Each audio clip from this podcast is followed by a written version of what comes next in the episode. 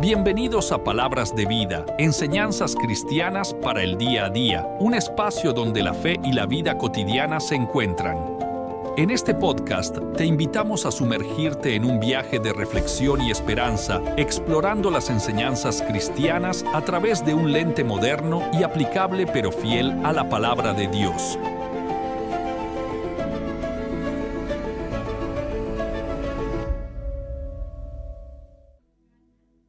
Ganar perdiendo. ¿A cuánto, ¿Cuántos saben que a veces eh, perder es ganancia?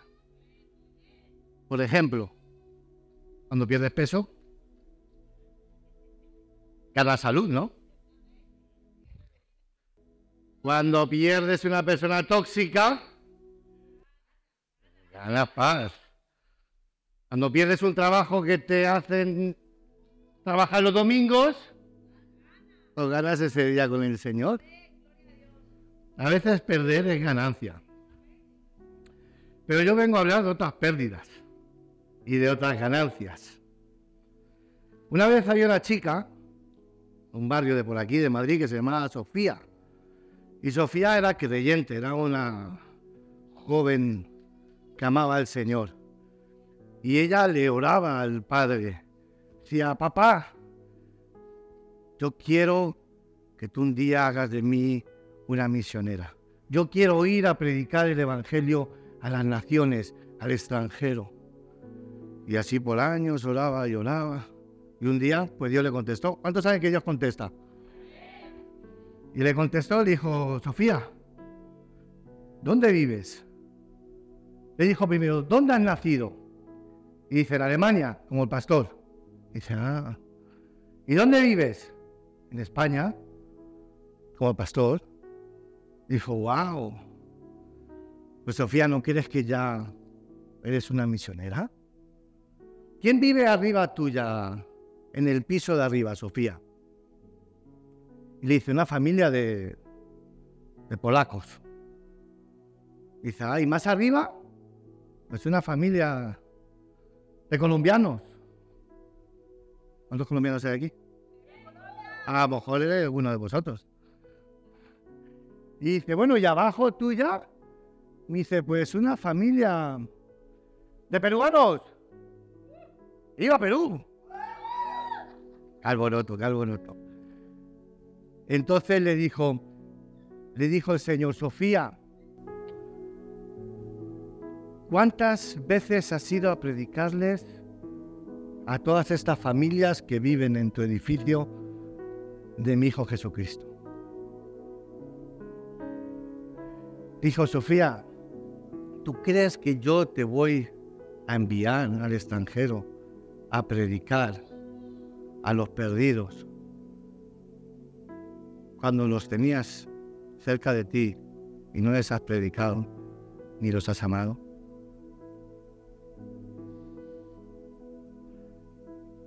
A veces soñamos y tenemos el estándar y nuestros sueños o metas muy altos. Pero nosotros no necesitamos irnos a la India o como misioneros a Argentina o a donde a lo mejor uno anhele, porque yo tengo argentinos aquí en Madrid, yo tengo paraguayos aquí, tengo peruanos, colombianos, polacos, rumanos, de todas partes del mundo. Si yo no lo predico aquí, ¿cómo voy a estar pidiendo a Dios que me lleve a otro lugar? Es insensato, ¿no? No tiene ni pie ni cabeza. Y yo creo que todo se empieza desde abajo. Hay un dicho que dice que antes de ser fraile, antes de ser monaguillo. La pastora decía que aquí había personas que sí, que muy predicadores y pastores y de todo, pero nunca salían a la calle a predicar. Mm, y yo digo yo, y siempre digo a todo el mundo, el púlpito está en la calle. John Wesley decía, el púlpito está en la calle. Las personas que hay que predicar están en la calle. Tenemos un mar ahí dentro, pero las personas quieren pescar en peceras. Y el Señor dijo, seré pescador, pescadores de hombres. Y ahí están. Esto Todo el mundo anhela a lo mejor este púlpito, el reconocimiento, la foto, pero tal vez esto es parte de... La calle lo es todo. La calle lo es todo. ¿Cuánto dicen amén? Quiero que me acompañes al libro de Juan, capítulo 4, versos 1 y 10. Dile a la persona que está a tu lado, mírala, mírala. Mírala, mírala que está a lado, dile, camarón que se duerme, se lo lleva la corriente.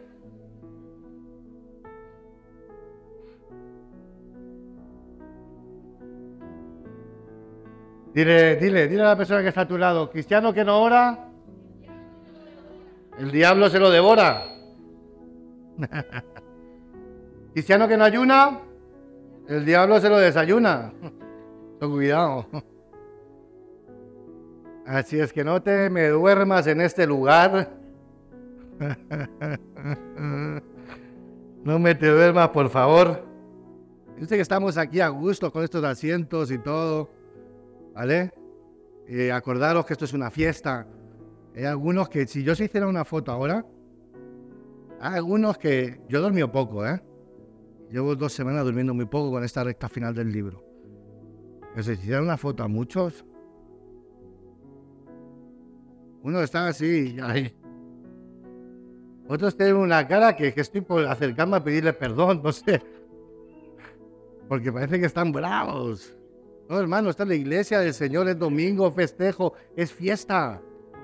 Hasta hoy, hasta ahora, el Señor te ha sustentado, te ha provisto, te ha traído a este lugar. ¿Cuántos no están entre nosotros? ¿Cuántos caídos de estas filas, de este ejército hoy no están aquí? O están en hospitales o el enemigo los tiene engañados y tú estás aquí. Y déjame decirte que no es porque tú seas lo mejor. Oh, su misericordia, su gracia. Decirle gracias, papá. Gracias. Así que festejemos. Es un día más de victoria. Un día más de victoria. Juan capítulo 4, verso, vamos a leer del 1 al 7 y del 9 al 10. ¿Están conmigo? Amén. ¿Cuándo? Pues el Señor entendió que los fariseos habían oído decir, Jesús hace y bautiza más discípulos que Juan, aunque Jesús no bautizaba, sino sus discípulos. Salió de Judea y se fue otra vez a Galilea. ¿Y le era necesario pasar por dónde? ¿Por dónde? Y vino pues una ciudad de Samaria llamada Sicar. Junto a la heredad de Jacob dio, que dio a su hijo José, y estaba allí el pozo de Jacob. Entonces Jesús, cansado del camino, se sentó así junto al pozo. Era como la hora sexta. ¿Qué hora era? Vale. Vino una mujer, no eran las seis, ¿vale? Era la hora sexta. Vino una mujer de Samaria a sacar agua y le dijo, dame de beber. La mujer samaritana le dijo, ¿Cómo tú, siendo judío, me pides a mí de beber que soy mujer samaritana? Porque judíos y samaritanos no se tratan entre sí. Respondió Jesús y le dijo, si conocieras el don de Dios, ¿y quién es el que te dice, dame de beber? Tú le pedirías y él te daría agua.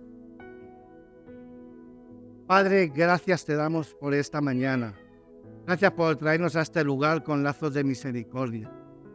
Padre, hoy te pedimos que seas tú hablando a nuestro corazón. Quita todo estorbo, todo obstáculo, todo sueño, todo cansancio. Hoy venimos aquí a darte gloria y darte honra. Venimos aquí para salir edificados, para salir exhortados, para que tu palabra nos edifique y que podamos hoy ser llenos Espíritu Santo y cuando salgamos de este lugar podamos también ser de bendición para las personas que tú pones en nuestras vidas. Te damos gracias, Dios. Gracias por la presencia de tu Espíritu Santo. Gracias, Señor, por tu poderosa palabra. ¿Qué haríamos nosotros sin ti? Gracias, Jesús, por estar intercediendo constantemente, en todo tiempo, delante del Padre por nuestras vidas. Oramos por nuestros caídos, para que seas tú, Señor, levantándoles, quitando, Señor, toda fortaleza que el enemigo haya levantado en sus vidas. Que seas tú, Señor, quitando todo velo, toda mentira, todo engaño del maligno. Te pedimos, Señor, por esas almas que estamos orando, Señor, cada uno de nosotros, para que seas tú, Señor, haciéndolos libres. Que la unción, Señor, del Espíritu Santo quiebre toda cadena, quiebre, Señor Padre, toda atadura, que tú los puedas hacer libres para que puedan venir a adorarte, servirte, darte gloria y darte honra. Oramos por todas esas personas. Yo no sé por qué personas estás orando tú, pero seguro que tienes el nombre Oramos para que el día 8 puedan venir aquí. Te pedimos que tú te glorifiques. Padre, glorifícate, Señor, al igual que nos hiciste libres a nosotros y tuviste misericordia y tu gracia nos alcanzó. Te pedimos por todos aquellos que estamos orando, Señor. Padre, queremos llenar el cielo, Padre, de fruto. Queremos llenar el cielo de fruto, papá. No queremos gloria humana, no queremos reconocimiento humano. Simplemente nos rendimos a ti, entendiendo que tú nos has hecho libres para también, a través de tu palabra y tu Espíritu Santo, poder liberar a otros. Ayúdanos a ser de testimonio, ponnos las palabras, el momento adecuado, danos el denuedo, la valentía y el coraje que necesitamos para predicar tu evangelio. Padre, te damos gracias, Señor Gracias te damos, Padre, porque sabemos que tú nos escuchas, tú respondes y actuarás a favor nuestro. Te lo pedimos en el nombre de Jesús. Y el pueblo de Dios dice, amén, amén. ¿Cuántos están orando por esas personas? ¿Cuántos? Bueno, bueno, ya somos 10, 10 nuevos que van a venir. Gloria a Dios. ¿Cuántos saben que el Evangelio, el evangelismo no es una opción? ¿Alguien lo sabe o solo yo? ¿Cuántos saben que el evangelismo es un mandato que Jesús nos dio a la iglesia. ¿Cuántos hijos de Dios hay aquí? A ver, no pecado, ¿vale? Levanta la mano conmigo. ¿Cuántos hijos de Dios hay en este lugar? Ah, levanta, espera, quien no la levanta no es hijo de Dios. Ah, no, yo sí, yo sí, que, que el pastor me dice el nombre. Como hijos de Dios, Jesús nos dio un mandato. Y quiero que me acompañes, Mateo 28, 19 y 20, para que tú veas que yo no me lo estoy inventando, ni quiero forzarte, obligarte, imponerte. No, palabras de Jesús. En el libro de Mateo, capítulo 28, verso 19. Y dice, por tanto, ayúdame por favor. Por tanto,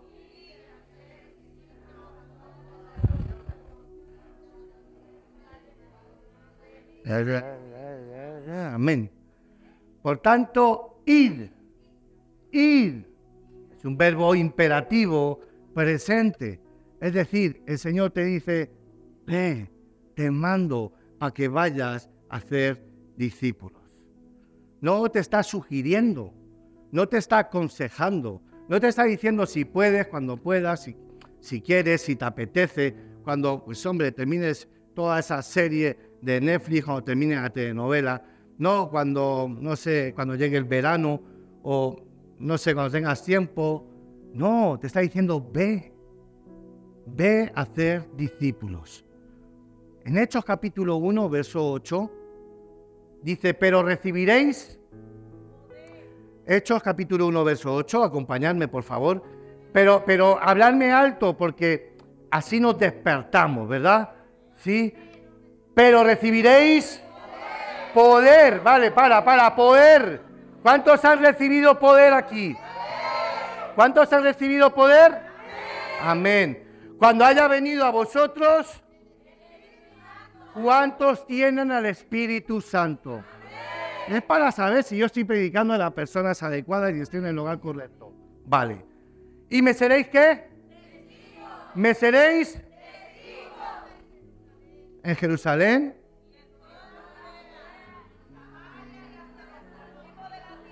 y en Perú, y en Venezuela, y en Ecuador, y en Colombia, y en Honduras, y en El Salvador, y en España.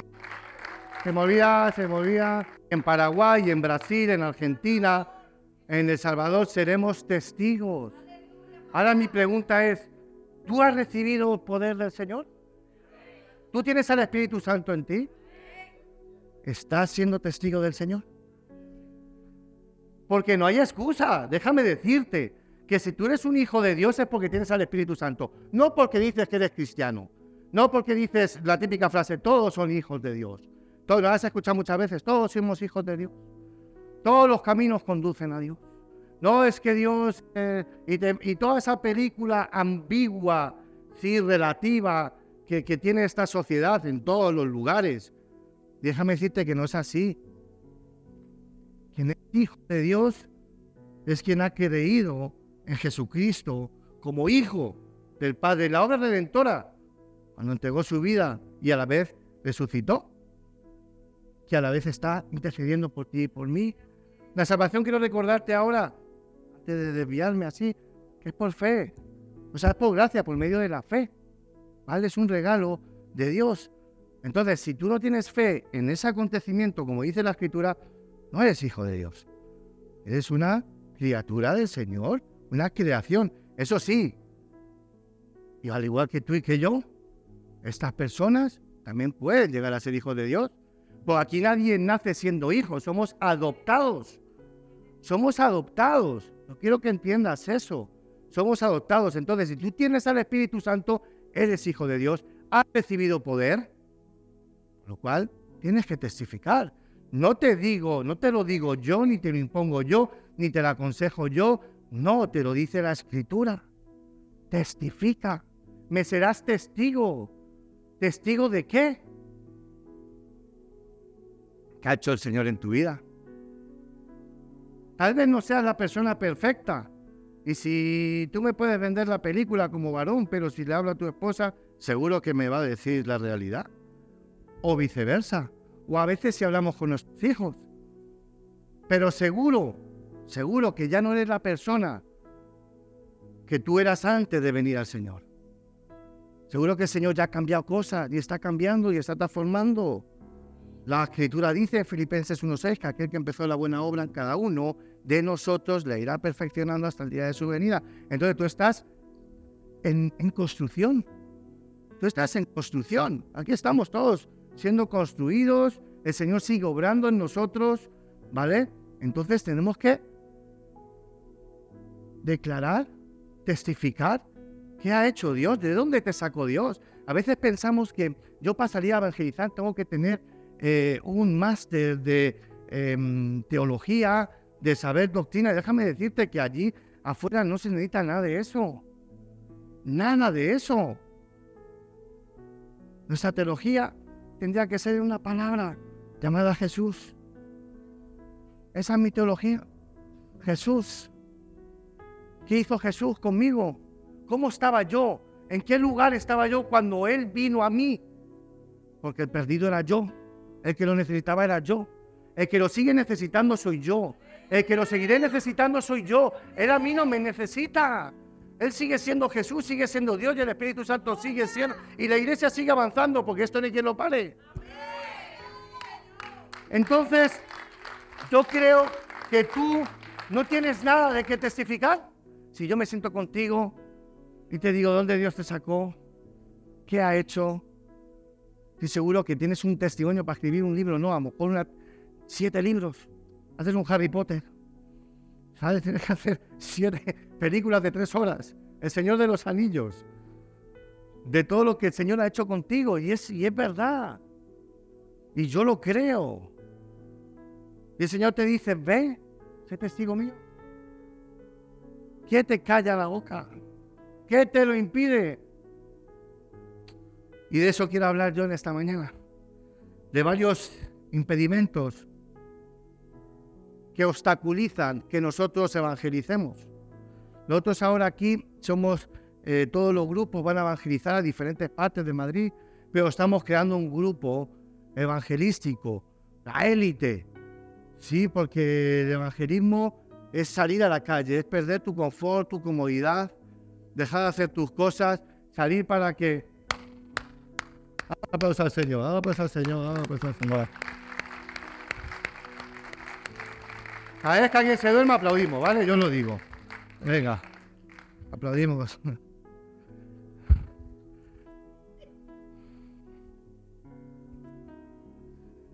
De salir a la calle es que te rechacen, el salir a la calle es que te insulten, Salir a la calle es que tu orgullo, tu soberbia sea aplastada. El salir a la calle es hablar de Jesús. Es salir a un tipo que huele a azufre, que huele a alcohol, que huele a droga, un tipo que está en la calle, que está sucio, y darle un abrazo, decirle, oye, Cristo te ama. Eso es salir a evangelizar, mostrar el amor. Los cristianos antiguos, antes se llamaban los cristianos, le decían los del camino. Vean por los caminos. Y compartían del amor del Señor. Porque quiero decirte que nosotros compartimos buenas nuevas, que son buenas noticias. Nosotros compartimos las buenas noticias, que es el Evangelio de la gracia de Dios. Si hay otro Evangelio por ahí, dice Pablo, que sea anatema. ¿Sabes? Predicamos las buenas nuevas. Hay esperanza. Hay esperanza y salvación. Dios es tardo para ir, pero pronto misericordia, esperando que todo el mundo se arrepienta. Está todo esperando, si no ya hubiera venido, los hubiera fulminado. Él todavía sigue esperando a que su iglesia se active a que su iglesia testifique al igual que ya hicieron contigo? Alguien tuvo que predicarte. Alguien te tuvo que compartir el Evangelio. ¿En qué momento se cortó ese eslabón? ¿En qué momento esa cadena se rompió? ¿En qué momento? Siempre hemos dicho, ¿tú crees que el Señor solo quisiera que fuera salvo? Era salvado y te hubiera llevado. ¿Ya? Estás aquí porque hay un propósito de parte de Dios. Hay un plan de parte de Dios. ¿Alguien lo cree? Amén. Mira Marcos capítulo 4, verso 30 al 32. Dice así la escritura. Marcos 4, del 30 al 32. ¿Alguien trae su Biblia aquí en física? Que me levante la mano es la Biblia? Ah, vale. Genial. No, los demás yo sé que están en los teléfonos, en las tablets. A veces decía, a lo mejor se puede pagar un poco más la luz. No, pero es que los hermanos no ven. Pero es que los teléfonos tienen luz, ¿o no? Pero bueno, pero no es por eso, es porque se me duermen. Se me duermen aquí gritando, dándole codos. No, hermano, de verdad, acostémonos antes los sábados. Digámosle al Señor que nos ayude. Porque eso no puede ser, estamos aquí así. De verdad. De, verdad. Que Dios en sueños. Decía también, ¿a qué haremos semejante reino de Dios? ¿O con qué parábola lo compararemos? Es como el grano de mostaza que cuando se siembra en tierra es la más pequeña de todas las semillas que hay en la tierra. Pero después del sembrado crece y se hace la mayor de todas las hortalizas. Y echa grandes, ¿qué? Ramas. De tal manera que las aves del cielo pueden morar bajo su sombra. ¡Wow! Aquí antes de esta parábola el Señor ya había dado la parábola del sembrador, la parábola de la, de la cizaña, sí, del trigo, y ahora viene con esta parábola. Bueno, que las parábolas son verdades espirituales, sí, que las ilustran mediante em, acontecimientos cotidianos. Entonces aquí está hablando de esta semilla chiquitita. Y a veces el reino de Dios empieza a edificar por cosas muy pequeñas. Hecho Jesús en su ministerio al principio era algo insignificante. Su comienzo fue pequeño.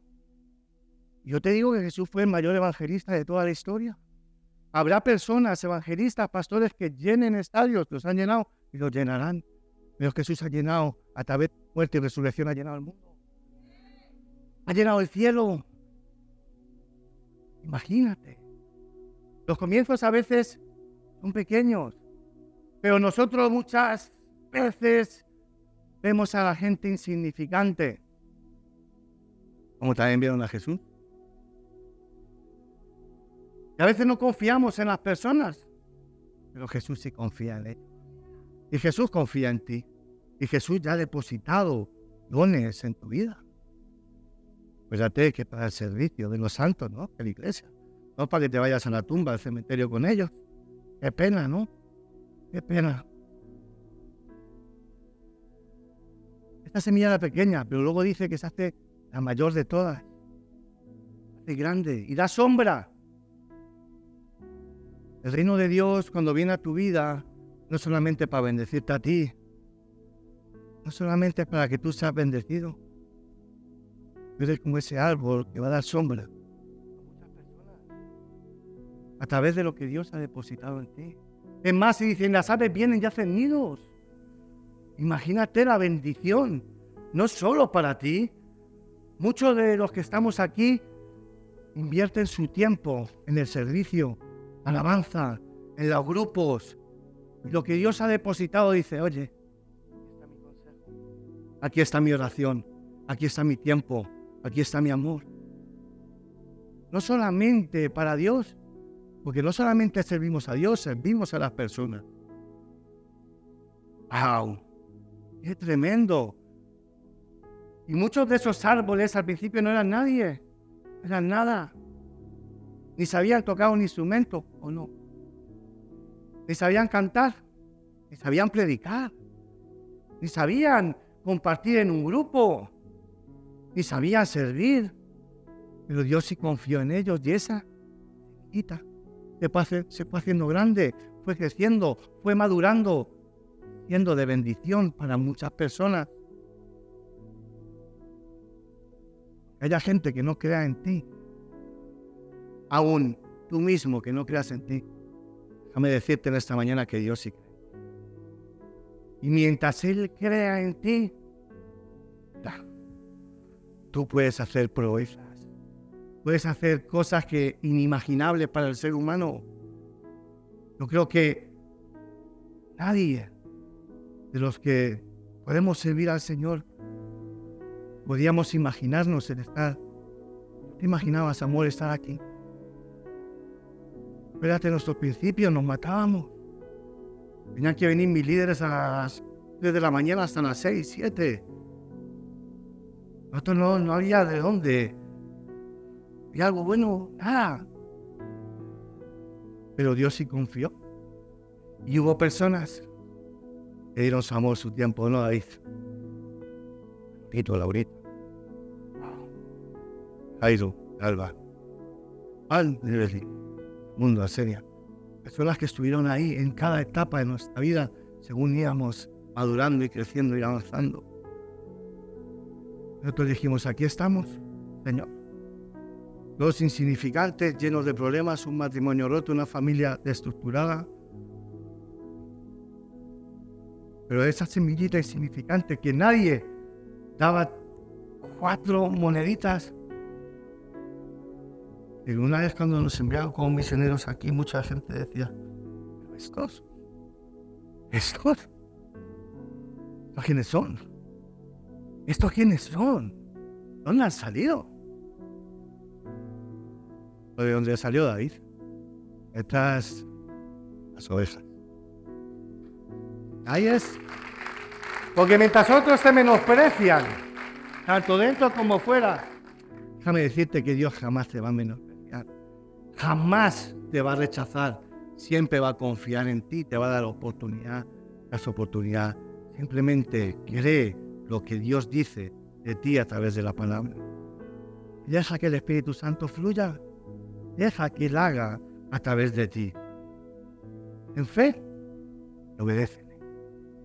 Obedécele. ¡Wow! Cuando uno tiene fe y uno obedece, te digo, vuelves un árbol de verdad gigante. Dios te bendice, pero para ser de bendición. Y la gente va a querer venir a ti, porque te vas a convertir en tierra deseable. La gente va a querer estar contigo, va decir, wow, yo quiero como Él, quiero aprender como Él. Qué tremendo, ¿verdad? Pero hay cositas que nos impiden llegar a ser como ese árbol frondoso, lleno de nidos de pájaros. ¿Y sabéis qué es? ¿Está la foto, ¿eh? ¿Está la foto? ¿Foto no está? Los prejuicios. ¿Me vienen mal? Sí. Todos tenemos prejuicios. Eso es. Los prejuicios. Todos los que estamos aquí tenemos prejuicios. Y eso impide que nosotros podamos evangelizar. Impide que Dios pueda usar nuestras vidas. Acordaros que hemos leído que Jesús dice que tenía que cruzar, ir a Samaria, ¿verdad? Pero acordaros que los hebreos y los samaritanos no se llevaban. No se llevaban. De hecho, los hebreos, si tenían que cruzar, daban la vuelta, nunca cruzaban por ese territorio. Acordaros que los hebreos decían que el sitio donde había que adorar era Jerusalén. Pero los samaritanos decían que había que orar en Jericín, monte Jericín. Acordaos que después del exilio de Babilonia, los samaritanos fueron a edificar el templo con eh, los hebreos y los hebreos dijeron, ah, ah, nos necesitamos, padrecita. Acordaros que los hebreos los tenían como impuros o mezcla a los samaritanos. No se llevaban. Hubo peleas territoriales, hubo toda clase de discusiones, hasta saqueaban templos. Pero Jesús pasó por allí. ¡Wow! Tremendo, ¿no? Es tremendo el Señor. ¿Cómo rompe esos límites, no? Rompe estructuras, rompe esquemas. Los religiosos se quedan locos. Los legalistas no pueden entenderlo. ¿Cómo va a romper estos protocolos, estas fronteras? Dice nuestro Señor. Te dice, rompe esos límites de tu mente, rompe las fronteras que se han impuesto esos prejuicios han sido argumentados, establecidos, tal vez desde pequeño. En tu vida, rompe eso. El Espíritu Santo no tiene fronteras. El Espíritu Santo no tiene prejuicios. Mira a la persona que está a tu lado, para que veas que el Espíritu Santo no tiene prejuicios. Si hubiera sido por ti, tú no hubieras salvado a esa persona. Tú hubieras dicho que se fue al infierno este. Pero el Espíritu Santo no. El Espíritu Santo no es como nosotros, no, no hay prejuicios en Él. Hay amor. Es amor ágape incondicional. Por eso debemos estar atentos, porque hay prejuicios que nos hacen que excluyamos a personas. Hay prejuicios que hacen que tú y yo podamos excluir a personas de predicarles a Jesús y estorbarles para que no vayan al cielo. Es tremendo nuestros prejuicios.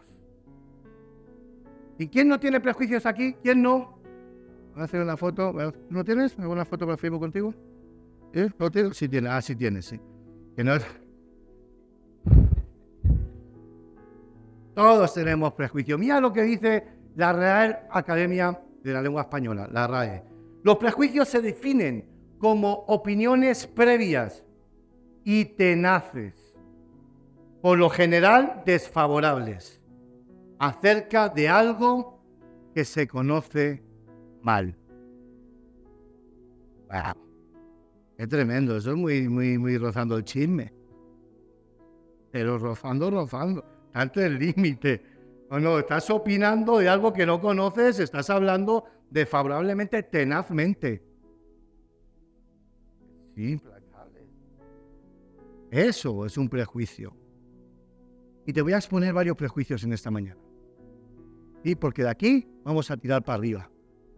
Vamos a tener varias predicaciones Y quiero, primero, como, como eh, tú cuando tratas la zapatilla, ¿verdad? ¿Cuántos saben atarse las zapatillas? Pues te atas, pero luego, para quitártelas, tienes que empezar por donde acabaste. Bueno, pues vamos a quitar el primer nudo para poder edificar para arriba. El primer nudo que considero que Dios ha puesto en mi corazón son los prejuicios. para que podamos quitar todo el escombro, toda la basura, todo lo que impide, obstaculiza, y yo podamos ser testigos. Que ese poder que Dios ha puesto en nuestras vidas pueda ser desarrollado y podamos glorificar al Padre. Porque si no, ¿qué gloria estamos dando? ¿Qué honra estamos dando? ¿Qué gratitud a la obra redentora de Cristo? Eh, preguntas, ¿eh? Un prejuicio es racial. Prejuicio racial. Un aplauso.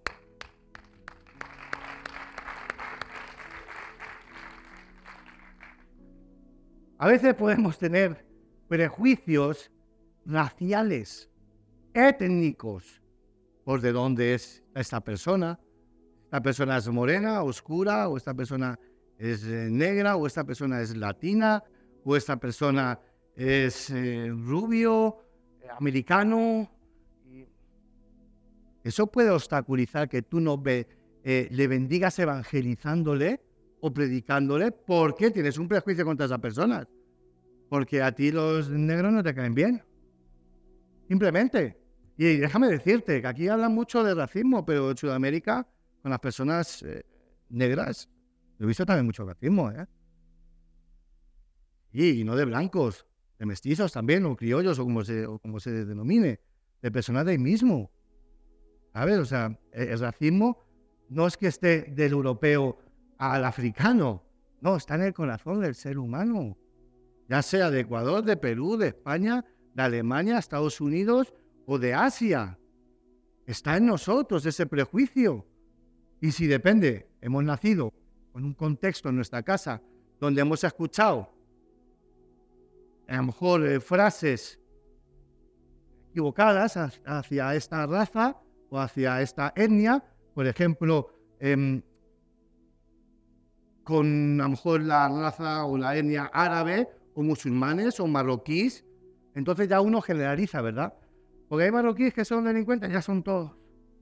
No, porque los negros tú, ya son todos. No es que los colombianos, todos traquetos, todos traficantes. No, es que, no, ya uno generaliza. Cuando ve un colombiano, uh, ya Pablo Escobar, ¿no? Ya es, ¿sabes? Ya generalizó. Y ya, te, y ya eso, tú vienes al Señor y eso debería desaparecer pero a veces lo tenemos. Y a veces el boliviano, ¿cuántos bolivianos hay aquí? Pues no han venido, han venido. Hoy voy a hablar mal de ellos. Vale. es broma, es broma. Pero los bolivianos, por ejemplo, sé que le quitaron mar. Los chilenos. Ya es que yo culturalmente me informo de todas las cositas. Entonces ellos no tienen marineros. Y ellos están dolidos. ha habido guerras. Argentina, los ingleses. ¿O no? Que lo devuelvan, lo tienen que devolver. Las Malvinas son de Argentina. Oramos por ello. Y Gibraltar español. Pero hay, hay, hay esa clase de Perú. Y se enfrentó con Chile. Y hay tal. Y tú vienes un chileno. Tú sabes que eres chileno, no le predicas. Que se vaya al infierno. ¿O no? Y a veces Ecuador con, con Perú, y Colombia con Venezuela.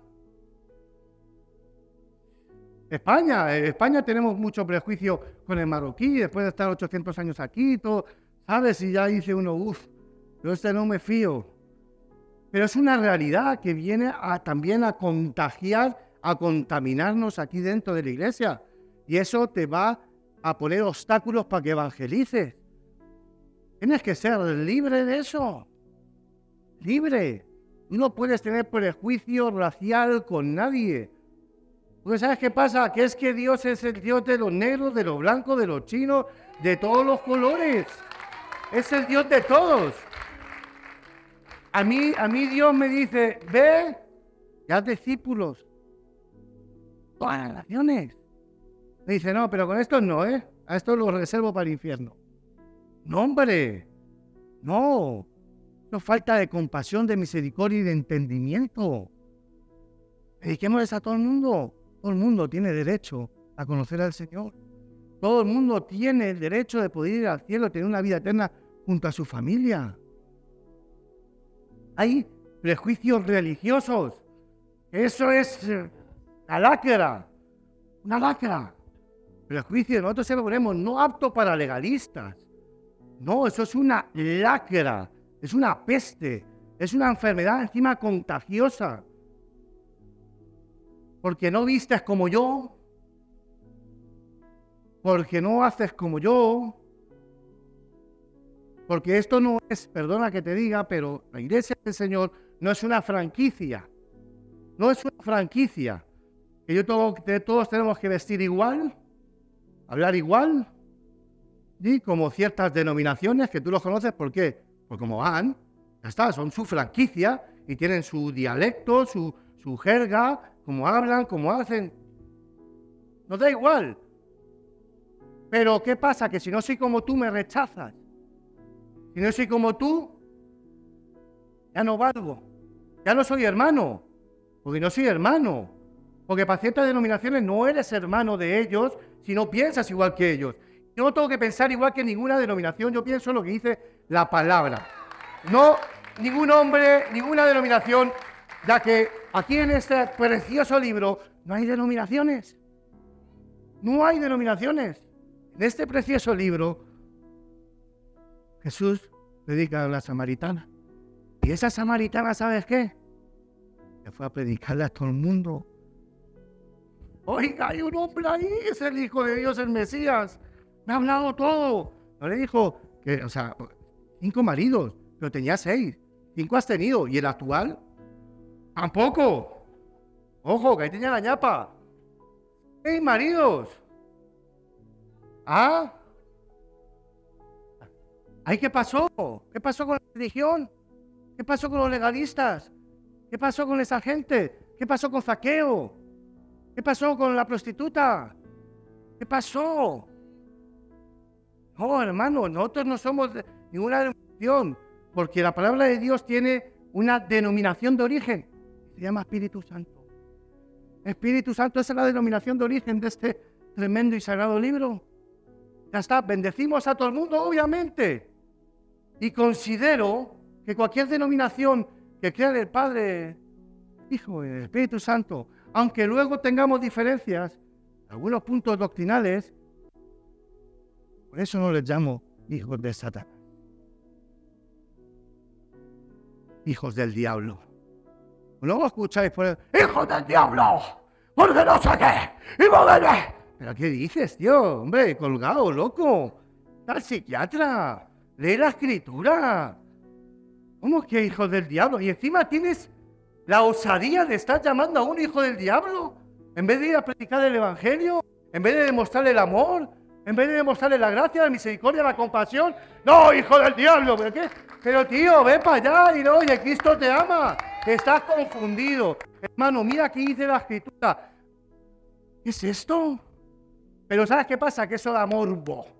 Da morbo. Eso gusta el corazón del ser humano, por eso gusta hacer novelas, por eso gusta Sálvame, por eso gusta todo eso, eh, eh, la confrontación, el chisme, la pelea o no. Eso es lo que da morbo. Y si yo me pongo ahora a meterme con personas que son celebridades o que son top o que tienen iglesias grandes, que son reconocidos y famosos, y me pongo a insultarles por redes sociales, la fama me alcanza. A la fama. A la fama te alcanza. Oportunismo puro y duro. ¿Por qué no coges y hablas con esa persona de tú a tú? ¿O tú crees que uno tiene que usar las redes, tus prejuicios, para humillar, para tener que eh, eh, exponer? ¿Haces el Espíritu Santo? ¿A ti el Espíritu Santo te ha expuesto con tu pecado? ¿Ese que estás cargando? Dime, ¿O estás orando más para que no salga ese pecado que porque te lo quite? Una realidad. Es una realidad. Dejemos esos prejuicios. Mira, mira. Uf.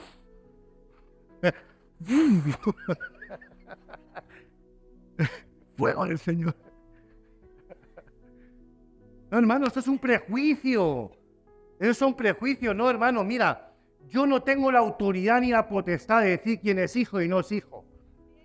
Yo tengo que decir, ni, ni salir de mi boca, maldición, hijo de Satanás, te estoy maldiciendo. Cuando esa persona tal vez sea un hombre, una persona que está apartada de Dios como tú y yo estuvimos. ¿O no? ¿O es que tú naciste siendo hijo de Dios? Porque te bautizaron en la iglesia católica. Y porque hiciste la comunión. Y porque no fumaba, no bebía ni bailaba. No, mentira del diablo. Eso es una mentira del diablo. ¿Por qué maldecimos a la gente? No. Predica el evangelio, sé testigo y testifica lo que el Señor ha hecho en ti. Ya. ¿Qué hijo del diablo ni qué hijo de nada? Oremos, bendigamos, tenemos de misericordia, de compasión por las personas.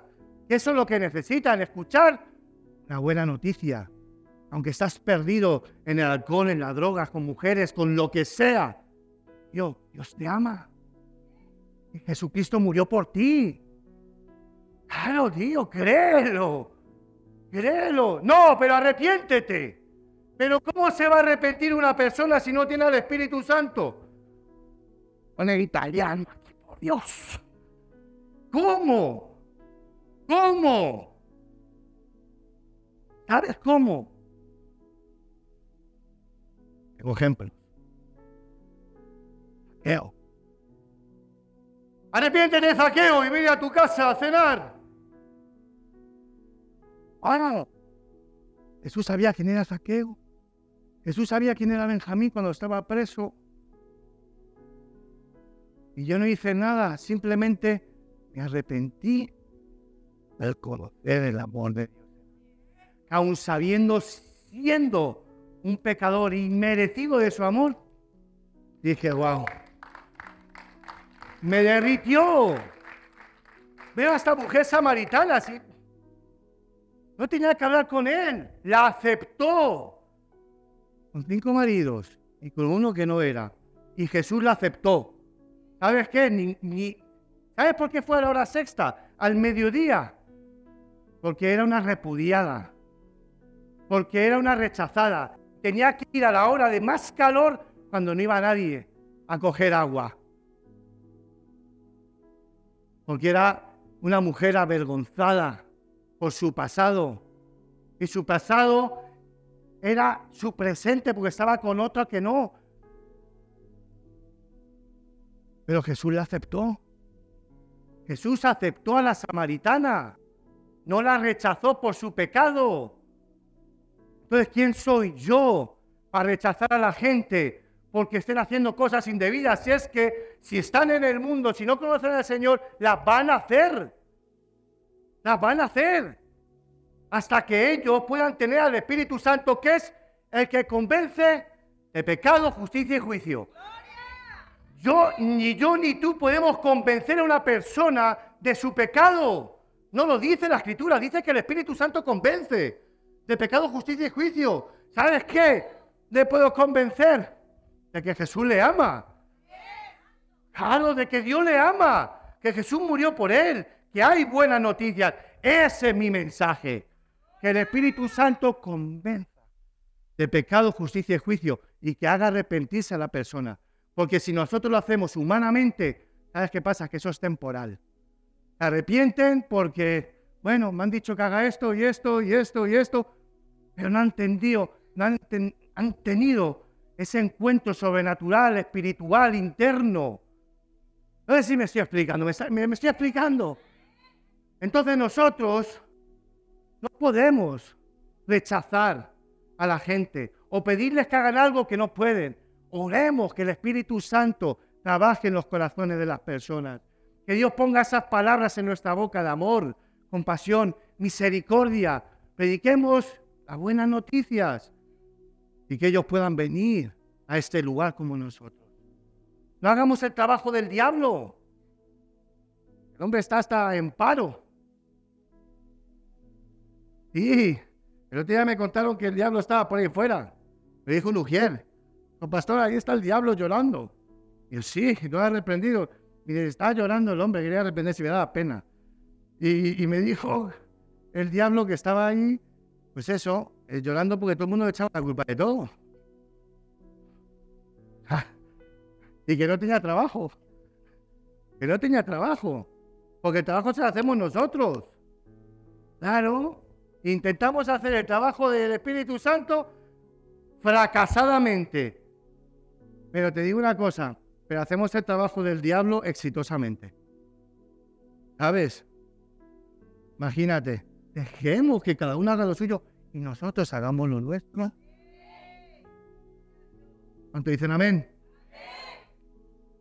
Estoy quedando sin batería.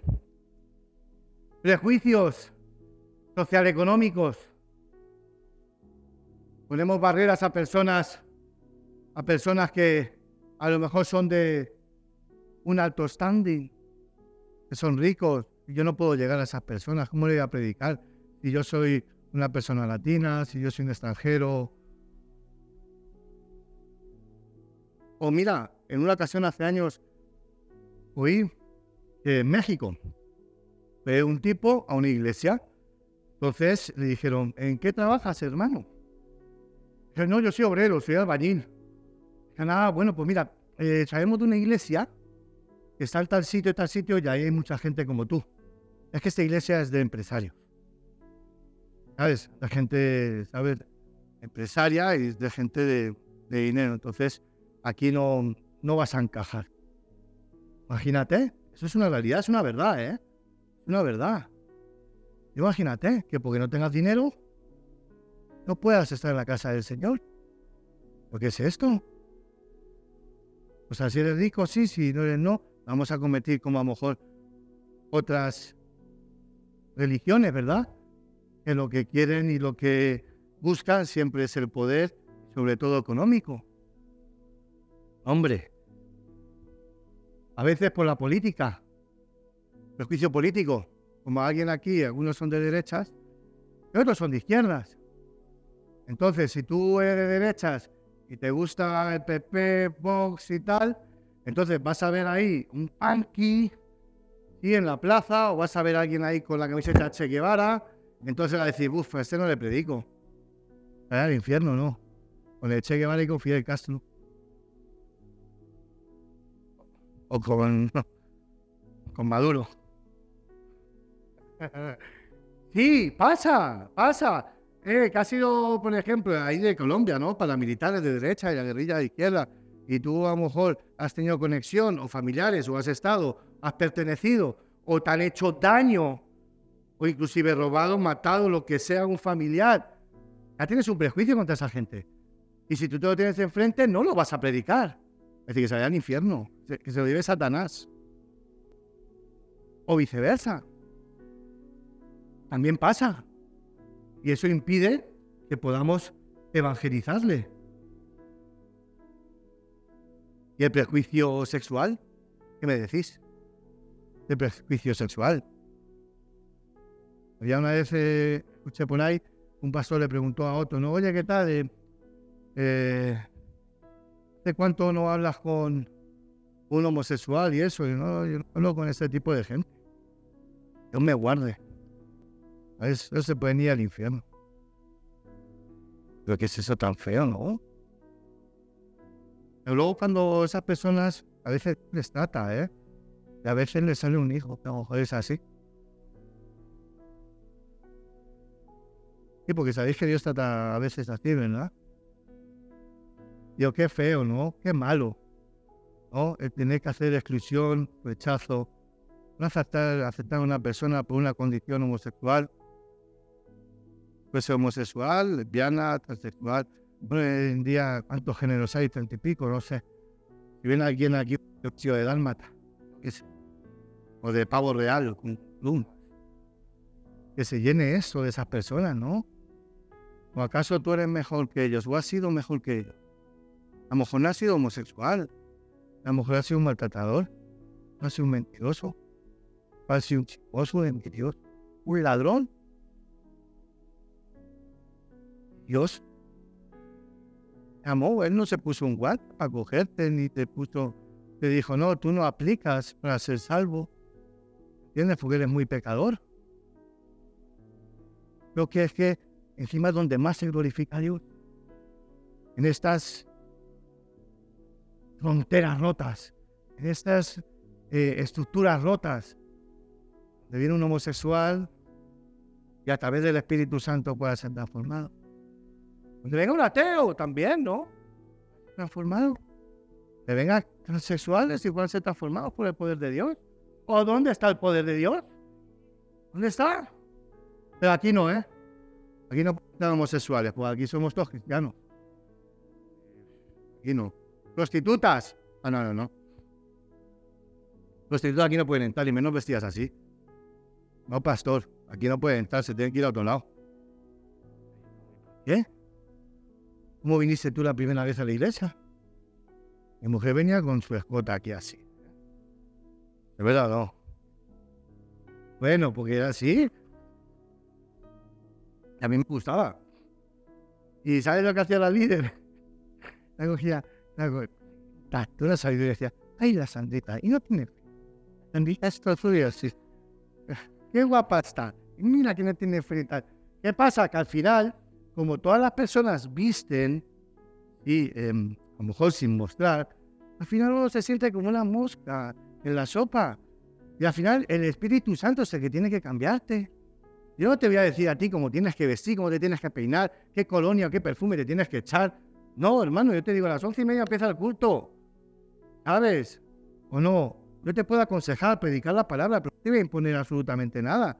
Y menos tus cosas personales. Al Espíritu Santo. ¿Acaso yo, voy a, yo tengo el poder de, de provocar en ti que tú dejes de pecar? No, es el Espíritu Santo. Realmente te puedo aconsejar, decirte, mira lo que dice la Escritura sobre esto, mira las consecuencias, sabes que pueden pasar. Mira, yo te puedo aconsejar, te puedo predicar, pero eres tú quien toma la decisión. El Espíritu Santo puede hacer ese trabajo en ti. Amén. Dijimos la semana pasada, esto no es una secta. No te vamos a decir lo que tienes que hacer tal, no, hermano. Tú tienes que tener tu comunión con el Espíritu Santo. Eres tú. Eso es personal, hermano. Eso sí. Te pido, sabes, siempre, porque ahí siempre hay daños colaterales, ¿sabéis? El pecado tiene daños colaterales. Yo te digo, la iglesia es del Señor. ¿Hace daño a la iglesia? ¿Hace daño al Señor? ¿O no? Siempre guardemos, ¿no? Con lo que el Señor dio la vida, que son las almas. ¿Ven? El mensaje del Evangelio es universal.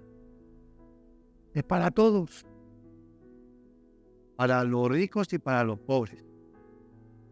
Para el nativo y para el extranjero. Para el negro y para el blanco. El Evangelio es para la izquierda y para de derecha, para político. El Evangelio es para tu amigo y para tu enemigo. El Evangelio es absolutamente para todas las personas. No limitemos nuestra mente y nuestro corazón lo que Jesús vino a romper. Es libre, es libre de todos esos prejuicios, de todas esas ataduras. Es libre. Deja que el Espíritu fluya a través de ti. La escritura dice que le serás testigo. Le serás testigo a Dios de las maravillas que ha hecho en ti. Y eso va a provocar algo. Vida y en la vida de las personas que Dios ya ha puesto a tu alrededor. Pero debemos esforzarnos. Debemos esforzarnos en amar, sobre todo en amar en amar a los que son difíciles de amar. Mucho. Porque amar a los que te aman, ¿eh? ¿Qué tiene eso de especial? Pero amar a los que hablan mal de ti, a los que te persiguen, te calumnian, todos esos. Por eso te digo, hermano, deja de hablar mal de la gente, ¿vale? ¿Sí? Deja de dormirte en la iglesia, ¿ok?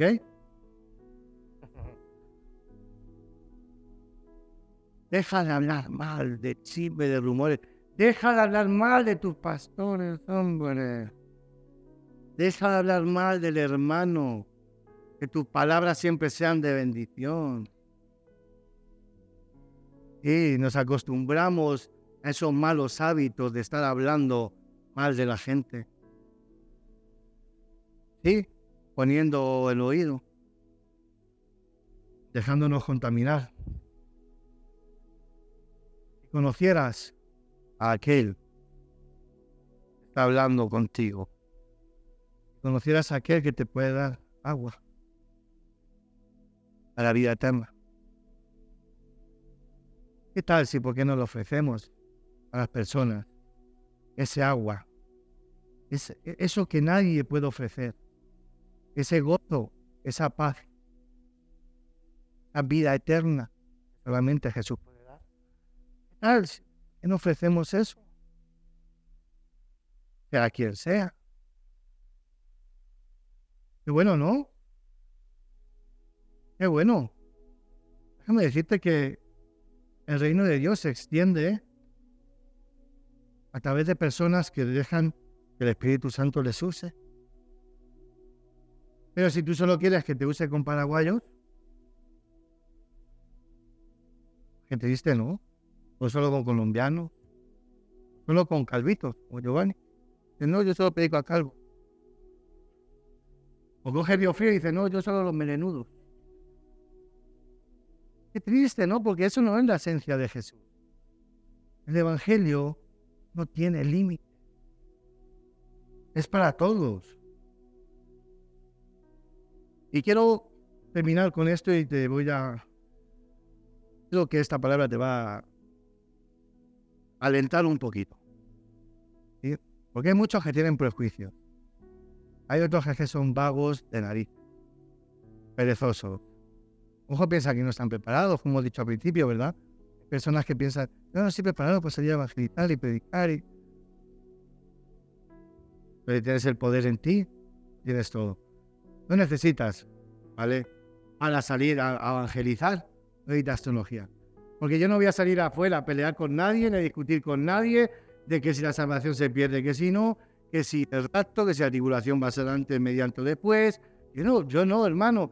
Ah, eres conocedor de la palabra. Vas a una iglesia. Pues Dios te bendiga, hermano. Sigue firme. Chao, no estás pues vuelve a la iglesia donde estabas. ¿Me entiendes? Que el pastor seguro que está llorando por ti. ¿Ya? No voy a pelear, a la calle voy a evangelizar, voy a por los perdidos. Hablarles de Jesús. Juan capítulo 4, 35, dice así. ¿No dicen ustedes todavía faltan cuatro meses para la cosecha? Yo les digo, miren, a su alrededor, ya los campos están maduros para la cosecha. Wow, nosotros pensamos que cuatro meses, Señor te dice, ya está listo. El Señor te dice, actívate.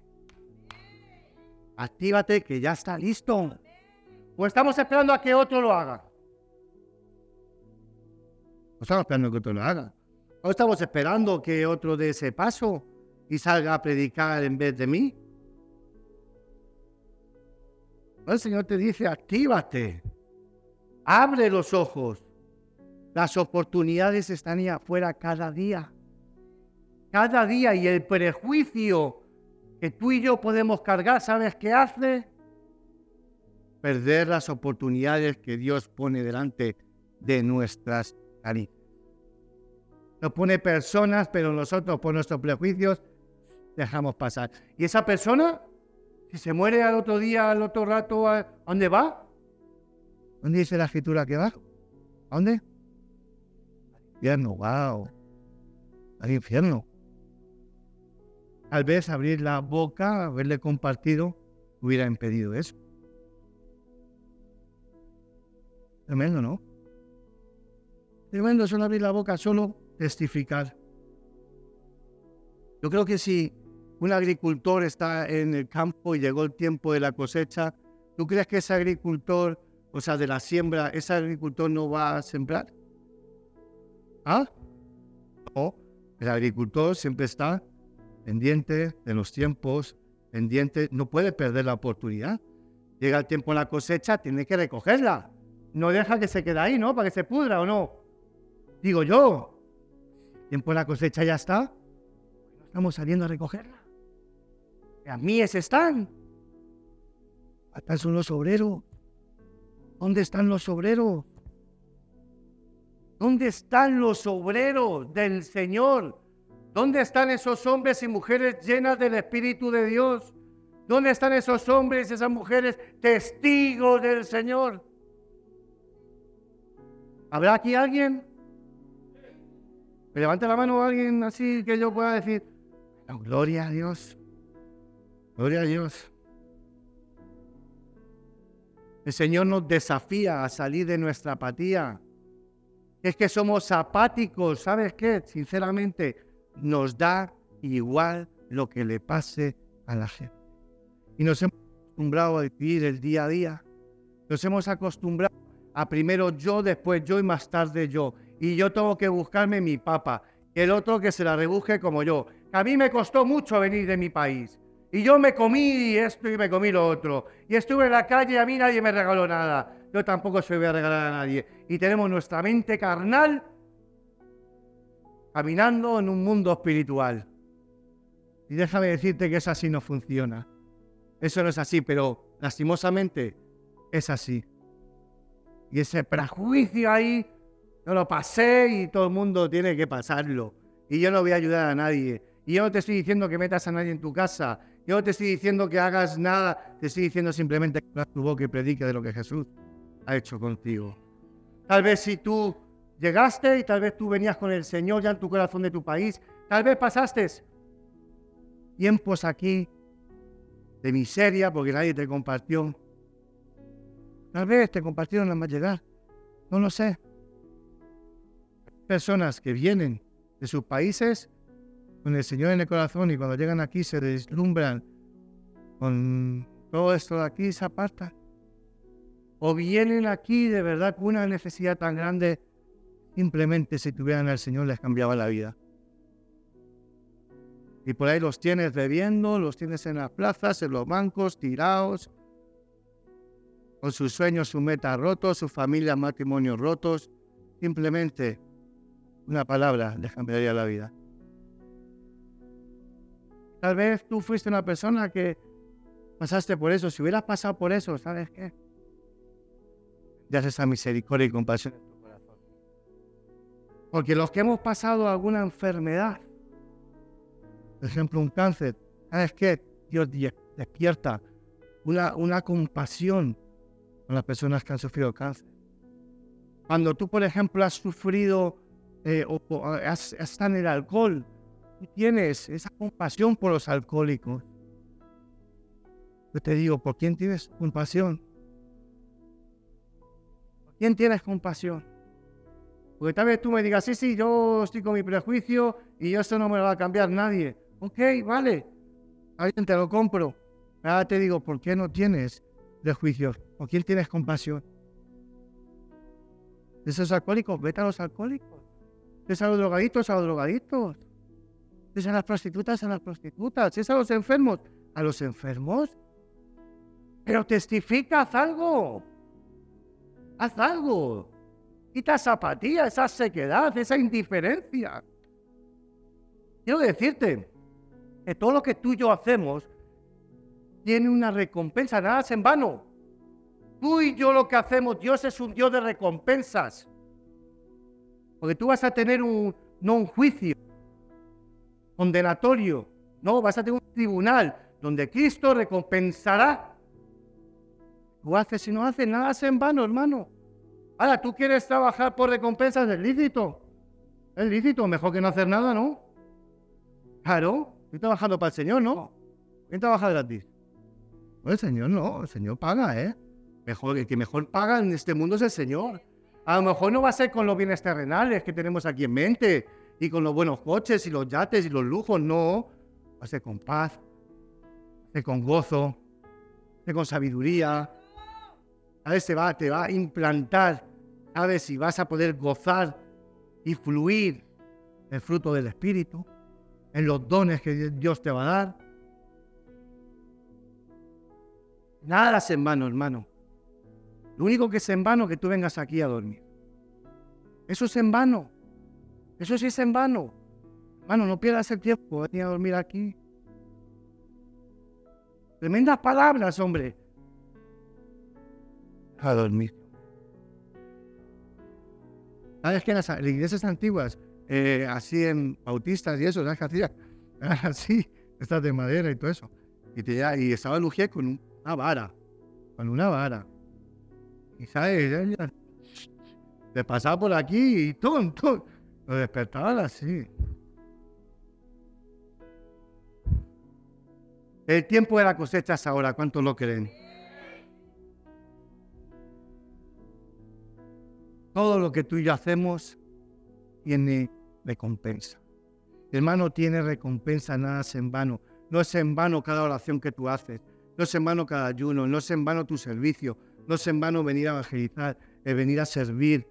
Nada de lo que tú haces para el Señor es en vano. Todo tiene recompensa y el Señor es el que mejor paga. Iglesia, es hora de despertar, es hora de evangelizar, es hora de recoger la cosecha, es hora de que tú seas testigo en tu familia, en tu trabajo, en tu vecindario, donde sea que dejes de ser ese cristiano de la secreta que nadie sabe que eres cristiano. Ya, ya no te avergüences de Jesús porque Jesús avergonzará de aquellos que se avergüenzan de él. Ya llegó la hora, hermano. A lo mejor piensas que no estás preparado todavía. Pero siempre hemos dicho, no se trata de ti, se trata de Él. Se trata de Él. El Espíritu Santo que está en ti pondrá las palabras adecuadas, necesarias, para poder compartir el Evangelio. Y como hemos dicho, no se trata de llenar este lugar. Se trata de llenar el cielo. Si tú crees en la palabra de Dios, ¿cuántos creen en la palabra de Dios? ¿Cuántos son obedientes a la palabra de Dios? Ahí ya lo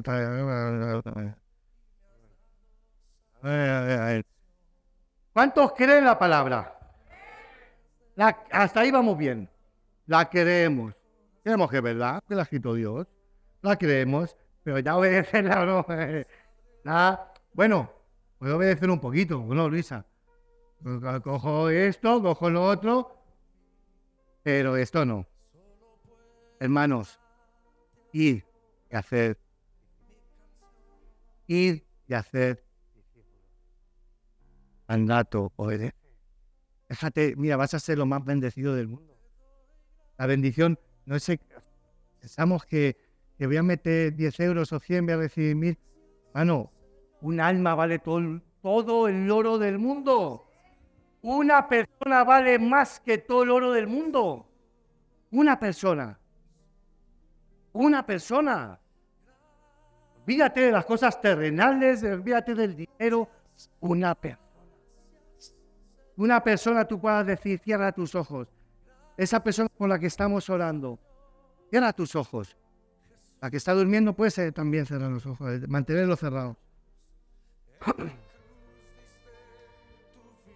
cierra tus ojos y yo sé que hay una persona, hay una persona que tú tienes en tu corazón, que has escrito en un papel y que vamos a orar por ella y vamos a creerle al Señor. Pero no solamente a orar, me voy a comprometer en llamarla, en llamarla, en visitarla, en visitarla, en poder tomarme un café, en poder comer.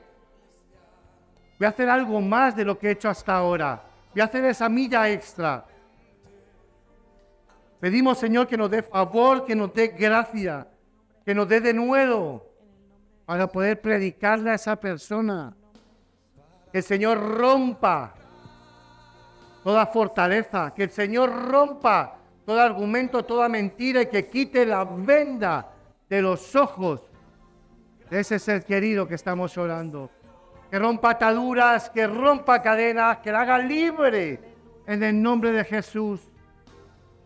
Dios usa nuestras vidas para darte gloria y honra. Que esa persona por la que estamos orando, luego también su matrimonio, familias puedan ser libres. Porque tú eres un Dios de generaciones.